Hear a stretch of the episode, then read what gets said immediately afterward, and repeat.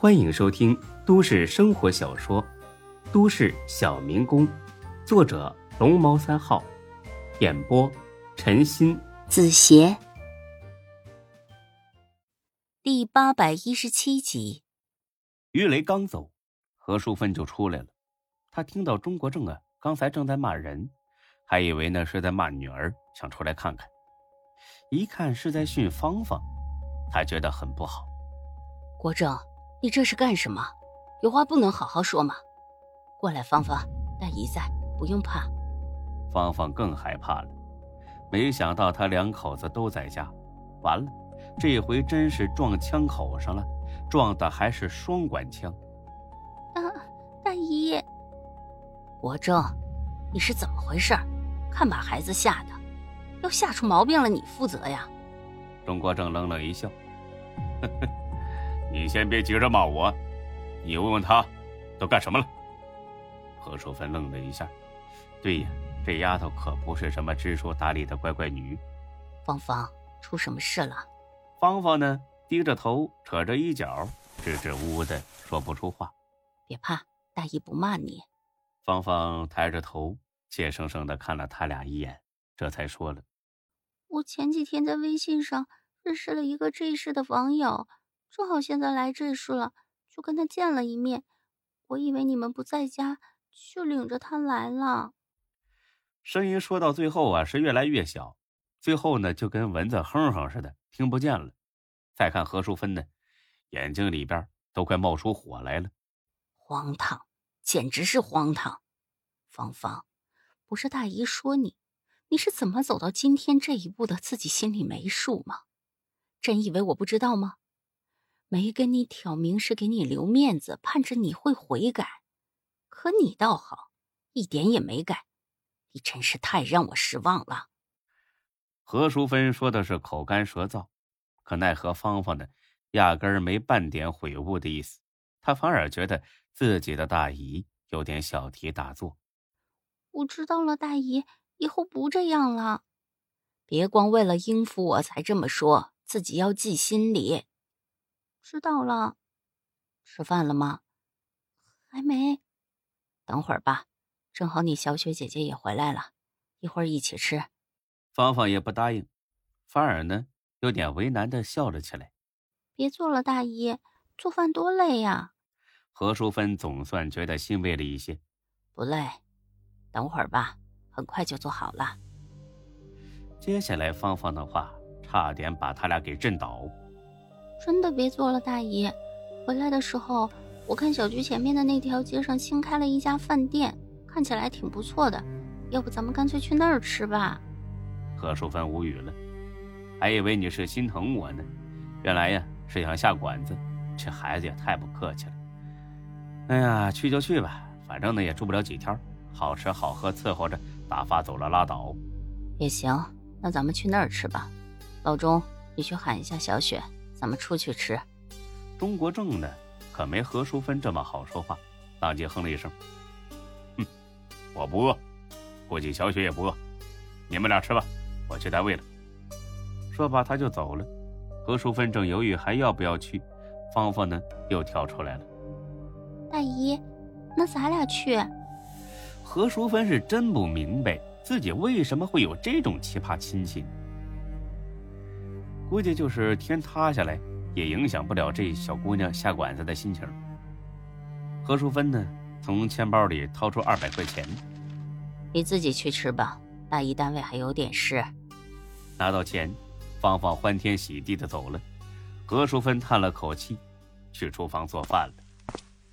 家里边是鸡飞狗跳的，到了单位也别想安稳。钟国正刚进办公室，手机就又响了，一看。孙志打来的。平时接到孙志的电话呢，钟国正会很高兴。老话说得好嘛，一个女婿半个儿，他早就把这孙志啊当儿子看了。但今天，他立马皱起了眉。为啥呀？心虚啊！他生怕自己一个不小心说漏了嘴。犹豫了片刻，深呼吸一口气，他还是接了起来。哈哈哈小孙呐。找我有事吧？电话那边呢，孙志的心情似乎很不错。叔叔，小雪好点了吗？啊，好，好多了。那就好。看来让芳芳在这陪着她是对的。啊，呃，小孙呐，你还有别的事儿吗？我这边呢有点忙。呃，要是没什么要紧的事儿啊，我就先挂了啊。哦，那我长话短说，说是这样，我们不是还有一个多月就结婚了吗？按照我们老家的习俗呢。呃，结婚前呢，男方要到女方家里去一趟，看看女方呢还有没有什么其他的要求。刚才我爹呢给我打电话了，说这个周末要过来一趟，再跟您和阿姨再谈一谈。说在平时，钟国正肯定是热情欢迎，然后翘首以待，毕竟亲家嘛，以后就是一家人了，理应多走动。可现在，巨大的内疚充斥着他的胸口，这让他有苦难言。活了这么多年，钟国正从没像现在这样这么害怕见到某个人。就现在这情况，他甚至都不敢面对孙志，更别说面对孙志那老实巴交、善良淳朴的父母双亲。哎呀，呃，不用这么麻烦吧？我们没什么要求的，真的，呃，什么要求都没有。这么远来一趟不容易的，呃，挺累的。呃，麻烦你呢，转告你父母他们。别让他们来了啊！孙志呢，笑了起来。叔叔，不瞒您说，我已经劝过了，但是我爹和我妈死活不同意，说能找到这么好的儿媳妇是我的福气，所以呢，该走的程序一定要走，一点呢都不能委屈了小雪。还有，我妹妹不是考上真实的影视学院了吗？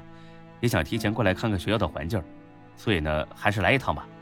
哎呀，真不用，小孙，我们真的没有任何要求。就别麻烦你父母了啊！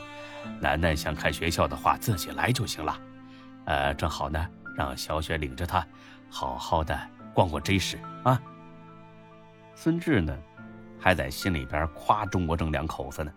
你看啊，别人家嫁女儿那就跟卖女儿似的，张嘴就是你得有车，你得有房，还得加上几十万彩礼，你差一毛钱你都别想把人娶走。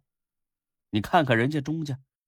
自己条件这么好，一点都不为难女婿，好人呐，大好人这是。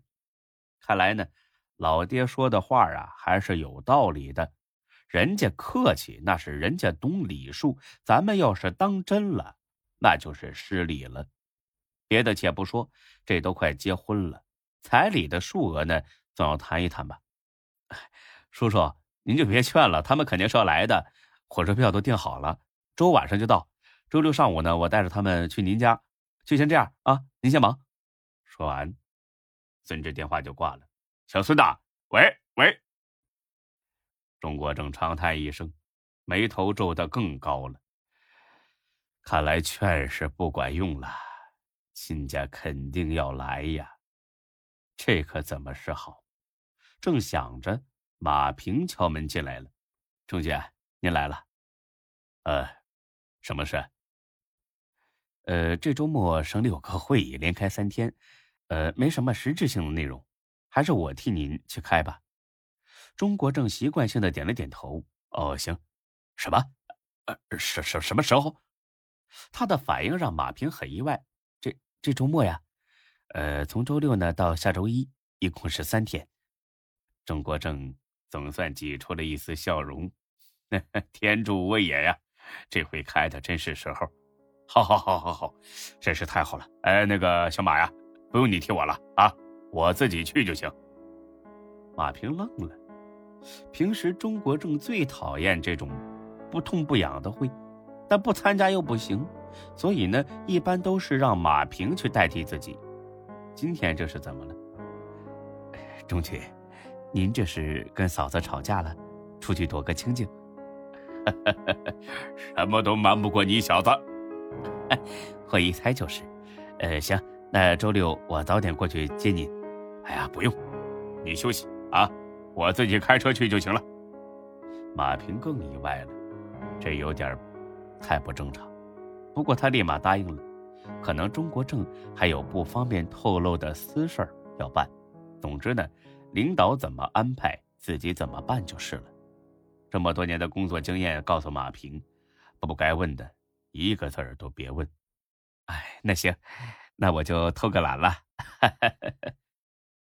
本集播讲完毕，谢谢您的收听，欢迎关注主播更多作品。